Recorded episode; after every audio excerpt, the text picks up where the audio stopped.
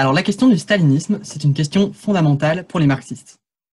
Parce que les États qui se sont réclamés du communisme au cours du XXe siècle, et qui pour certains s'en réclament encore aujourd'hui, ont fortement, très fortement marqué les consciences et décrédibilisé l'idée communiste, socialiste ou marxiste. Pourtant, ces régimes n'ont que très peu à voir avec les idées de Marx, d'Engels ou de Lénine. Ils en sont une caricature monstrueuse. Pour le comprendre, je vous propose d'étudier un instant la révolution russe, sa dégénérescence et le système politique qui en est sorti, que les marxistes nomment stalinisme et qui caractérise aussi bien l'Union soviétique de Staline que les régimes de Mao, de Tito ou de Kim Il-sung. Il est crucial d'étudier ce phénomène, ses causes et ses caractéristiques fondamentales pour éviter d'en reproduire les erreurs et les crimes à l'avenir. Donc pour commencer, je vous propose de répondre à une question assez simple, mais une question extrêmement courante et assez pertinente. La révolution russe a-t-elle naturellement conduit au stalinisme? Est-ce que le verre finalement n'était pas dans le fruit dès le début? Pour y répondre, je vous propose qu'on étudie euh, rapidement la révolution russe, puisque c'est une accusation classique qui est portée contre les marxistes, qui est euh, l'idée que la révolution russe aurait été un coup d'État perpétré par les bolcheviks. Cette idée est absurde et euh, je vais tenter justement de la réfuter en vous présentant les faits, les faits de la révolution russe. Pour commencer, il faut savoir qu'en 1917, la révolution russe s'est faite en deux parties. Il y a eu deux révolutions en fait. Une première en février, qui a consisté en une grève générale et une insurrection, qui ont renversé le tsar, l'empereur de Russie, en pleine Première Guerre mondiale. Donc, euh, un gouvernement provisoire a été rapidement formé, formé de politiciens bourgeois, pro-capitalistes et pro-guerre, qui ont continué la guerre, alors même que sa fin avait été demandée par les insurgés. Donc, ce gouvernement se met en place, mais parallèlement à ce pouvoir institutionnel, les ouvriers, les travailleurs, mais aussi les soldats, commencent à s'auto-organiser dans des conseils ouvriers, qu'on va appeler les soviets ça veut dire conseil en russe. Donc, euh, dans ces soviets, euh, les gens sont beaucoup plus révolutionnaires et le parti bolchevique, qui est donc un parti communiste, gagne peu à peu en popularité. Si bien qu'il finit, au cours de la période, par devenir le parti majoritaire au sein des soviets. En octobre, une insurrection éclate. Et c'est assez naturellement que euh, les, bolcheviks vont prendre la tête du mouvement étant majoritaire justement euh, au sein des soviets et au sein du pouvoir révolutionnaire. Il décide d'accorder tout le pouvoir aux soviets et forme un premier gouvernement, avec notamment euh, pour dirigeants Lénine Trotsky. Donc ce régime soviétique qui se met en place va mener euh, quelques mesures complètement révolutionnaires. Il déclare la paix avec l'Allemagne, il signe le traité de Brest-Litovsk, il, il distribue la terre aux paysans, alors qu'elle appartenait jusque-là à des grands propriétaires fonciers, met en place la journée de 8 heures, le contrôle ouvrier sur la production, c'est-à-dire que ce sont désormais les ouvriers qui décident de ce qui est produit dans les usines et comment. Il nationalise les grands moyens de production, les grands trusts, les banques, mettent en place un régime de sécurité sociale, ou encore dépénalise l'avortement ou l'homosexualité. On a donc des mesures extrêmement révolutionnaires, mais qui se heurtent rapidement à la guerre civile, qui commence dès 1918. À partir de ce moment-là, euh, les armées blanches commencent à se former. Donc, ce sont des armées euh, composées de partisans en fait de l'ancien régime qui souhaitent renverser la révolution et revenir à l'ordre ancien. Mais euh, ces armées blanches sont appuyées assez rapidement par des armées des puissances capitalistes étrangères, donc notamment la France ou le Royaume-Uni, qui envoient des soldats pour, pour renverser le régime bolchevique. Il y a donc une guerre d'une violence extrême qui démarre une guerre terrible qui va, complètement euh, détruire euh, la population russe, et lors de laquelle notamment sont perpétrés de nombreux pogroms par les armées blanches, qui vont donc euh, assassiner des communistes dans les campagnes, mais aussi des juifs. Des violences racistes extrêmement nombreuses. Et donc face à cette situation de guerre civile, le pouvoir bolchevique met en place un régime d'exception, une forme d'état d'urgence qu'on va appeler le communisme de guerre. Donc Trotsky le décrit ainsi le communisme de guerre, c'est le communisme dans une forteresse assiégée. C'est vraiment l'idée d'un état de guerre dans lequel se trouve le jeune régime bolchevique. Donc euh, cette situation, bien sûr, ne peut pas durer. Et euh, la guerre civile continue pendant donc euh, trois ans et finit par une victoire des bolcheviks, de l'armée rouge, donc formée par Trotsky, armé de la petite puissance bolchevique qui arrive à mettre en déroute à la fois les armées blanches et les armées étrangères. Donc le régime bolchevique, une fois assuré d'un point de vue militaire, tout est à reconstruire. Les campagnes ont été ruinées, les villes également, et il faut donc relancer la production. Il n'y a clairement pas les conditions objectives pour passer directement au communisme, et c'est pour ça que les, bolcheviks vont mettre en place la nouvelle politique économique, la NEP, en 1921, donc c'est-à-dire une réintroduction du marché à petite échelle, dans les campagnes notamment, pour laisser le temps à l'économie de se redévelopper, pour permettre une transition vers le socialisme. Seulement, en 1924, Lénine, qui était le dirigeant euh, de la révolution, qui était un des dirigeants les plus marquants de la révolution russe, meurt. Donc euh, sa succession provoque de nombreuses divisions au sein du parti bolchevique. Et c'est finalement Joseph Staline qui parvient à prendre progressivement, ça se fait petit à petit, le pouvoir. Et au fur et à mesure qu'il prend le pouvoir, il commence à réprimer ses opposants. Il élimine progressivement les cadres du parti bolchevique, qui sont d'abord envoyés en exil, puis exécutés pour la plupart d'entre eux. Il persécute euh, son opposant le plus audible, Trotsky, et euh, instaure un culte de la personnalité autour de sa propre personne, et concentre de façon autocratique tous les pouvoirs au sein du régime. Donc euh, cette question justement de la répression des opposants, et notamment des opposants communistes, est justement, c'est quelque chose auquel il faut penser quand on confond bolchevisme et stalinisme. C'est-à-dire que si Staline était bien un bolchevique, dans la lignée de Lénine, etc., il convient de se demander pourquoi il a fait assassiner autant de vétérans en 1917. Réellement, le stalinisme est une négation du bolchevisme. C'est vraiment quelque chose qui s'y oppose et qui le détruit. Donc, euh, Staline au pouvoir et son régime staliniste, stalinien, supprime peu à peu les droits démocratiques, provoque l'abandon du contrôle ouvrier. L'économie n'est plus dirigée euh, par les ouvriers, mais de façon bureaucratique, par une caste qui se forme et qui va diriger peu à peu l'économie et la politique. Tout se décide depuis Moscou, au sein du pouvoir central. Donc euh, le stalinisme, en résumé, c'est une contre-révolution. Une contre-révolution politique, une contre-révolution sociale. C'est aussi une contre-révolution des mœurs, puisque l'avortement, l'homosexualité sont à nouveau interdits et réprimés. La société est mise sous tutelle, la famille est mise sous tutelle, même l'art est mis sous tutelle, puisque maintenant des critères sont imposés aux artistes pour, euh, pour faire des œuvres correctes. C'est ce qu'on appelle le réalisme socialiste. Et donc c'est là la différence fondamentale entre marxisme et stalinisme. Le marxisme est une philosophie révolutionnaire de libération de la classe ouvrière. Le stalinisme, c'est une contre-révolution. Donc euh, voilà euh, l'exposé des faits, mais maintenant, comment s'explique la formation du stalinisme? Comment la méthode marxiste explique-t-elle la formation du stalinisme? Eh bien, c'est ce qu'on appelle la bureaucratisation. Parce qu'il serait illusoire, complètement, de croire que le processus qui a fait de la démocratie soviétique une dictature totalitaire pourrait être réduit à la méchanceté d'un seul homme.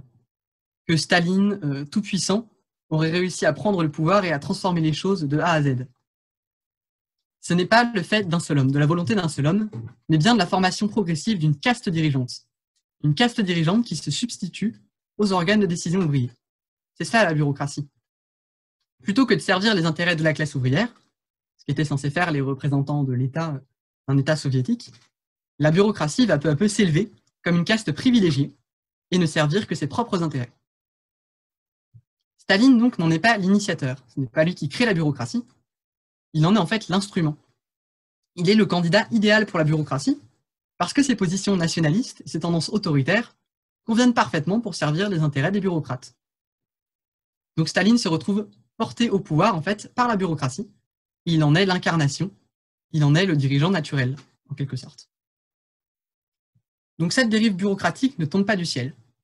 C'est une dérive qui était crainte par les bolcheviks, qui ont beaucoup travaillé autour de la question, notamment Lénine, dans son ouvrage L'État et la Révolution, où il décrit euh, les évolutions que devra connaître l'État lors d'une révolution, une révolution socialiste.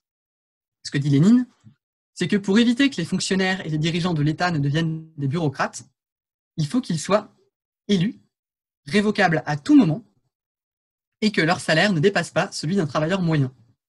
Ainsi, euh, la fonction d'État devient un travail, entre guillemets, comme un autre. Tout le monde peut devenir un bureaucrate, donc plus personne n'est un bureaucrate. Sur le papier, ça se tient. Mais alors, comment est-ce que l'émergence de la bureaucratie a pu advenir? Eh bien, c'est lié à l'arriération de la Russie. Si vous connaissez déjà un peu le marxisme, que vous avez entendu parler, lu des choses de Marx et Engels, vous savez peut-être que le communisme, selon eux, suppose un très haut niveau de développement des forces productives, c'est-à-dire une économie capitaliste avancée, largement développée. Or, la Russie en 1917, c'est un pays semi-féodal. Le servage y a été aboli euh, seulement, seulement une cinquantaine d'années auparavant, et dans les faits, il subsiste encore euh, sous de nombreuses formes dans les campagnes. La classe ouvrière représente seulement 10% de la population active. C'est extrêmement peu. Plus de 90% des Russes ne savent ni lire ni écrire en 1917. Et donc, bah, dans ce contexte d'arriération complète, les travailleurs ne sont pas en position de force pour exercer un contrôle effectif sur l'État. Ils n'ont pas euh, réellement euh, les, moyens de pouvoir mettre en place une réelle démocratie ouvrière et surtout de prévenir les dérives bureaucratiques. À cela, à cette arriération, s'ajoute la situation de pénurie, suite à la guerre mondiale et à la guerre civile qui ont quand même ruiné le pays. Et donc dans ce contexte de pénurie, de manque généralisé, l'État joue un rôle majeur dans la distribution des maigres richesses. Et donc ce rôle joué par l'État dans la distribution des richesses favorise l'émergence d'une caste qui se place rapidement au-dessus de la société. Trotsky l'explique dans son ouvrage euh, La Révolution trahie, qui traite justement de la question de la bureaucratisation et du stalinisme. Il dit ainsi L'autorité bureaucratique a pour base la pauvreté en articles de consommation et la lutte contre tous qui en résulte. Quand il y a assez de marchandises au magasin, les chalands peuvent venir à tout moment. Quand il y a peu de marchandises, les acheteurs sont obligés de faire la queue à la porte. Et sitôt que la queue devient très longue, la présence d'un agent de police s'impose pour le maintien de l'ordre. Tel est le point de départ de la bureaucratie soviétique. Elle sait à qui donner et qui doit patienter. Donc en fait, cet État, qui commence à se placer au-dessus de la société et à la diriger réellement, va euh, produire des bureaucrates, et euh, ces bureaucrates vont, commencer à, servir leur propre intérêt euh, avant l'intérêt général. Et donc c'est de là que se crée le processus de bureaucratisation. Mais alors, on peut se poser la question, pourquoi les bolcheviks ont pris le pouvoir si le pays était trop arriéré pour le socialisme? S'il n'y avait pas moyen de juguler les, processus de bureaucratisation, pourquoi ont-ils fait la révolution d'octobre? Eh bien, il y a plusieurs raisons. Déjà, il faut savoir que les bolcheviks n'ont pas poussé euh, à tout prix pour la révolution, mais qu'ils ont été amenés par les circonstances. Dans la période révolutionnaire qui va de février à octobre 1917, de nombreuses insurrections ouvrières ont éclaté, du coup en février, en octobre, mais aussi en juillet. En juillet, où euh, les masses veulent faire la révolution, où euh, une insurrection réellement a lieu, mais où les bolcheviks comprennent que si jamais, euh, les, comment, si jamais les ouvriers se révoltent à ce moment-là, ils seront trop faibles, seront réprimés, et la révolution peut, risque d'être étouffée. Donc ils, finissent par, ils finissent par mener la révolution en octobre, mais, mais c'est après aussi un épisode le putsch de Kornilov en août 1917. En août 1917, le général Kornilov tente de prendre le pouvoir et d'établir un régime qui est une forme de retour à l'ancien régime, avec une très forte répression des opposants, et notamment des communistes, mais aussi euh, des mesures extrêmement racistes. En fait, ce qu'explique Trotsky notamment, c'est que Kornilov préfigure le fascisme.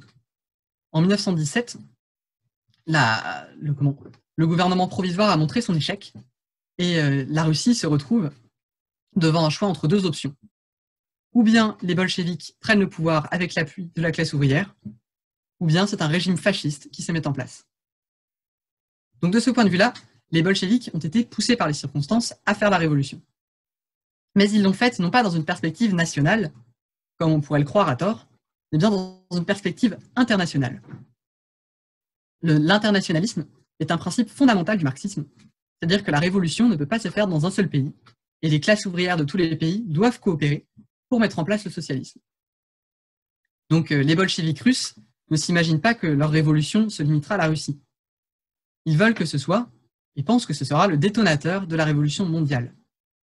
Que la révolution a éclaté en Russie en raison des circonstances, parce que euh, dans la chaîne du capitalisme européen, la Russie était le maillon le plus faible, mais qu'avec le maillon le plus faible qui se brise, bientôt toute l'Europe va plonger dans la révolution. Les bolcheviks comptent sur la victoire des marxistes dans les pays les plus avancés, notamment en Allemagne, des révolutions victorieuses qui leur permettraient de sortir de la pauvreté et de l'isolement, avec une aide au développement justement de ces pays plus avancés. Lénine le dit en mars 1918, pendant la guerre civile. Sans la révolution allemande, nous sommes perdus. Et c'est pour cela que les dirigeants bolcheviques vont créer la troisième internationale, l'internationale communiste, dans laquelle ils réunissent les révolutionnaires de toute l'Europe et du monde pour, euh, pour justement préparer la révolution mondiale. Ils l'appellent d'ailleurs le Parti de la Révolution mondiale.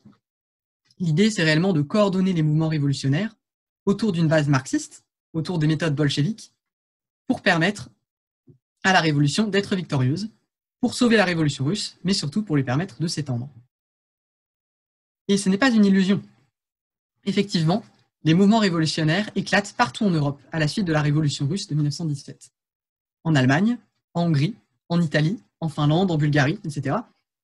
Les mouvements éclatent à la fois autour de revendications sociales, aussi euh, motivés euh, évidemment par l'exemple de la révolution russe, mais enfin pour mettre fin à la guerre, parce qu'on a encore, euh, pendant la Première Guerre mondiale, une boucherie sans nom qui montre aussi la face barbare de l'Europe capitaliste. Et donc ces mouvements révolutionnaires éclatent partout en Europe, mais partout, les masses donc, se dirigent vers les dirigeants des différents partis socialistes, mais les dirigeants des partis socialistes, les plus modérés, vont se désolidariser des révolutions. Quand je dis modérés, peut-être pas tant que ça, puisqu'ils soutiennent même leur répression. Ces dirigeants socialistes en Allemagne, par exemple, les sociodémocrates allemands du SPD vont prendre le pouvoir et faire assassiner la révolutionnaire Rosa Luxembourg ou Karl Liebknecht. Ils vont provoquer la répression de tous ces mouvements qui tentent d'établir le socialisme. Donc, euh, en résulte, résulte de cette trahison des partis sociodémocrates, des partis réformistes, une défaite décisive des mouvements révolutionnaires au milieu des années 20. Cette défaite, qui est une défaite de la révolution mondiale, va détruire tout espoir d'un secours étranger à court terme pour la révolution bolchevique. Et donc favoriser la théorie du socialisme dans un seul pays, que défend notamment Staline. Alors cette théorie, la théorie du socialisme dans un seul pays, qui veut qu'on puisse bah, justement bâtir le socialisme dans un seul pays, elle est extrêmement pratique pour la bureaucratie. Puisque dans les faits, elle lui laisse toute latitude pour faire ce qu'elle veut et appeler ça du socialisme non seulement elle peut faire ce qu'elle veut, appeler ça du socialisme, mais en plus, elle peut imposer sa stratégie aux autres partis communistes de l'international, et c'est ce qu'elle fait, pour servir ses propres intérêts de bureaucratie russe. Et donc, suite à cette dégénérescence, les partis communistes du monde entier vont se staliniser, en suivant donc l'exemple du Parti communiste russe, au sein de la Troisième Internationale, qui devient bientôt en fait un simple outil diplomatique pour la politique stalinienne. Donc voilà, on a vu en quoi le stalinisme s'oppose au marxisme, en quoi il s'oppose au bolchevisme. On a vu comment et pourquoi il a émergé. Eh bien, je vous propose pour finir d'en faire un court bilan d'un point de vue marxiste, parce qu'il y a d'importantes leçons à en tirer. Retenir de l'expérience stalinienne Déjà, première leçon, leçon cruciale, on peut en retenir la supériorité de l'économie planifiée. En effet, malgré toutes ces déformations, l'URSS stalinienne a gardé certains acquis de la révolution d'octobre, et dont notamment la nationalisation et la planification de l'économie.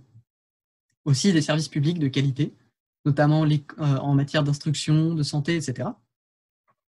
Et la révolution russe a montré qu'on pouvait diriger un pays qui s'étend sur un sixième de la planète, sans capitaliste, sans banquier, ni propriétaire terrien. Qu'on pouvait faire fonctionner une économie sans la recherche du profit. Elle l'a montré à une échelle assez gigantesque. En quelques décennies, il faut l'imaginer quand même, l'URSS passe d'un niveau de sous-développement comparable à celui du Pakistan aujourd'hui au rang de deuxième puissance de la planète. On n'a jamais vu dans l'histoire un développement aussi rapide et aussi important. Je vais vous donner quelques chiffres. Par exemple, donc à partir du premier plan quinquennal, donc euh, ce sont les plans de planification de la production en URSS, en 1928, donc le premier plan quinquennal, à partir de là, l'URSS va connaître des taux de croissance du PIB qui vont de 10 à 20% par an. C'est difficile à imaginer aujourd'hui euh, en France avec nos 0 à 1% de croissance par an, quand on n'est pas en récession. En 1945 et 1979, l'URSS multiplie son PIB par 5. C'est dire l'ampleur de ce développement. Selon Trotsky, toujours dans la Révolution trahie, l'économie planifiée a ainsi démontré son droit à la victoire. Non dans les pages du Capital, qui est l'ouvrage économique majeur de Marx, mais dans une arène économique couvrant le sixième de la surface du globe.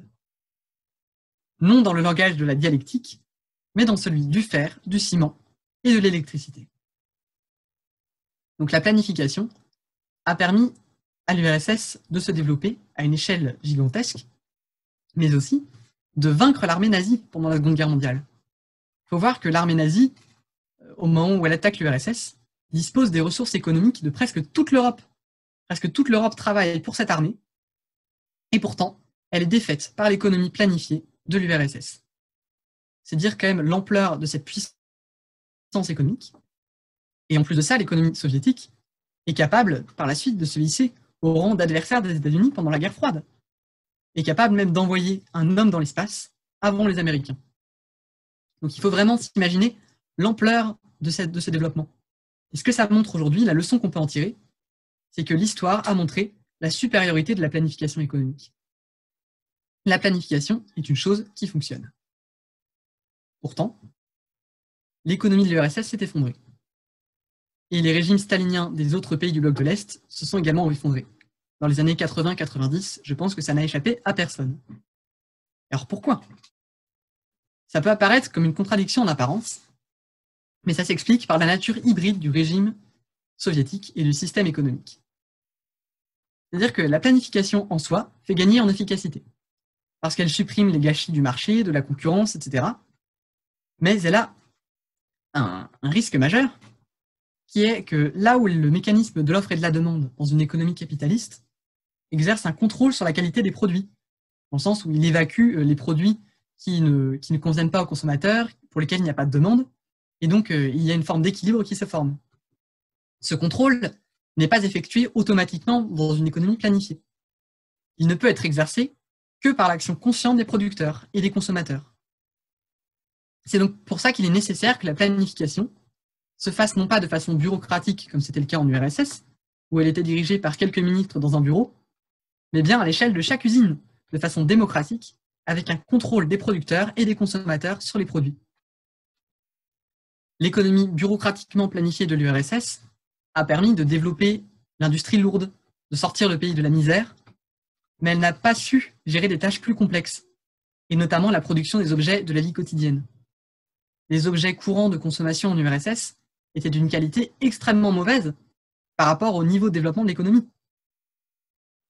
Donc, euh, avec le temps, l'économie planifiée de l'URSS, qui fonctionnait malgré ses déformations bureaucratiques, a été dépassée par ces déformations ce qui était un obstacle relatif jusque-là est devenu un obstacle absolu, et le régime a fini par être incapable de développer la production. Or, ce qu'expliquent les marxistes, c'est qu'à partir du moment où un système économique est incapable de développer les moyens de production, il finit par s'effondrer et par être remplacé par un autre. L'histoire de l'URSS l'a montré. Donc la leçon à en tirer a été formulée par Trotsky encore dans la Révolution trahie. Vraiment, lisez ce livre, il est excellent. L'économie planifiée a besoin de démocratie, comme le corps humain a besoin d'oxygène. Il faut vraiment voir que la démocratie, pour les marxistes, ce n'est pas une simple question morale, euh, de régime politique qui serait préférable, etc. C'est avant tout, plus que cela, c'est une nécessité économique. L'économie planifiée ne peut pas fonctionner à long terme sans démocratie. Donc euh, voilà pour les grandes leçons économiques à en tirer. Et donc pour aujourd'hui, quelles leçons, quelles leçons politiques, quelles leçons tirer Que faire à partir de l'expérience stalinienne? Eh bien déjà, malgré la dégénérescence stalinienne, la révolution russe a montré quelque chose d'important, et encore important, le mot est faible, quelque chose de crucial. Le capitalisme n'est pas un horizon indépassable. On a vu qu'on pouvait fonctionner sans, et on voit qu'il y a une porte de sortie, qu'il y a un horizon. Et tant mieux, parce que vu l'horreur quotidienne que représente le système capitaliste, il vaut mieux qu'on puisse en sortir. Quand on voit ces crises, ces inégalités, son chômage, ces guerres, ces destructions environnementales, avec la crise climatique qui commence, qui est en cours et qui arrive, quand on voit l'horreur quotidienne qu'est le capitalisme pour l'humanité, il vaut mieux savoir qu'on a un horizon et qu'on a une porte de sortie. Cette porte de sortie, elle a un nom, c'est la révolution socialiste, c'est la révolution. Mais du coup, on peut se poser la question, au vu de l'expérience stalinienne, est-ce que toute révolution, finalement, ne serait pas condamnée à reproduire les mêmes erreurs et à retomber dans les mêmes travers bureaucratiques? Eh bien, j'ai plusieurs éléments de réponse.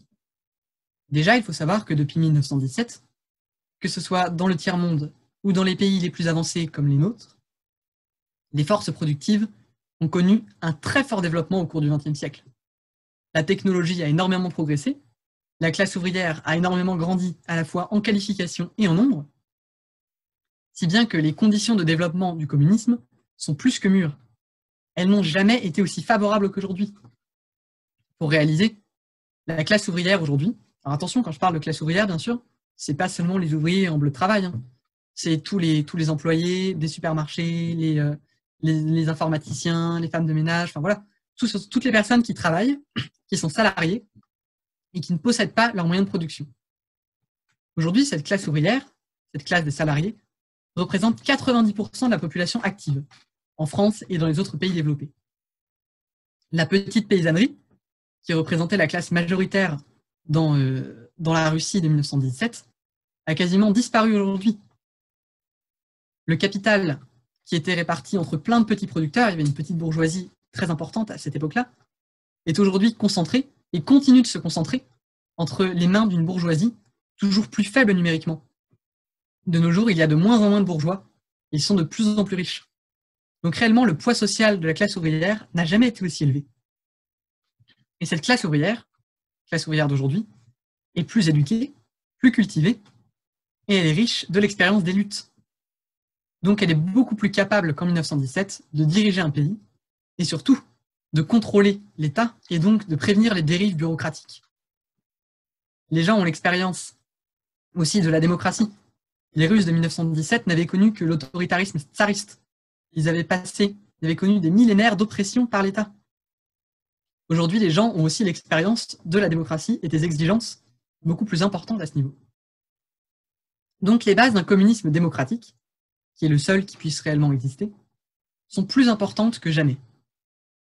Mais la révolution pourrait et peut toujours dégénérer de nos jours.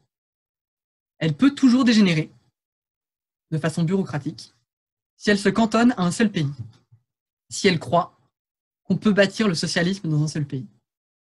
La révolution ne peut être qu'internationale. Il faut le rappeler et il faut l'avoir en tête. C'est pour ça que nous, que ce soit à l'échelle de l'ATMI, de Révolution ou même de nos cercles marxistes à Paris, nous construisons patiemment un parti révolutionnaire international. Notre international aujourd'hui, comme l'a rappelé Camille, est présente sur tous les continents. Nous avons des camarades, nous sommes en lien avec des marxistes révolutionnaires au Brésil, au Pakistan, aux États-Unis, au Royaume-Uni, en Afrique du Sud, en Allemagne. Je ne vais pas vous faire la liste, mais il y en a beaucoup. Notre objectif, c'est de construire un parti révolutionnaire qui soit capable de diriger les mouvements révolutionnaires qui arriveront. Quand le moment sera venu, il faut que nous soyons prêts à les diriger, comme l'ont fait les bolcheviks, et surtout à les coordonner.